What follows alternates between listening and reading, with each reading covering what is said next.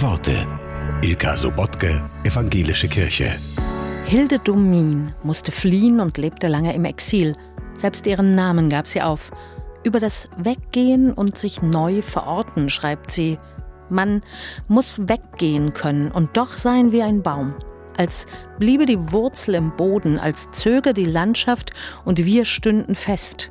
Man muss den Atem anhalten, bis der Wind nachlässt und die fremde Luft um uns zu kreisen beginnt, bis das Spiel von Licht und Schatten, von Grün und Blau die alten Muster zeigt und wir zu Hause sind, wo es auch sei, und niedersitzen können und uns anlehnen, als sei es an das Grab unserer Mutter.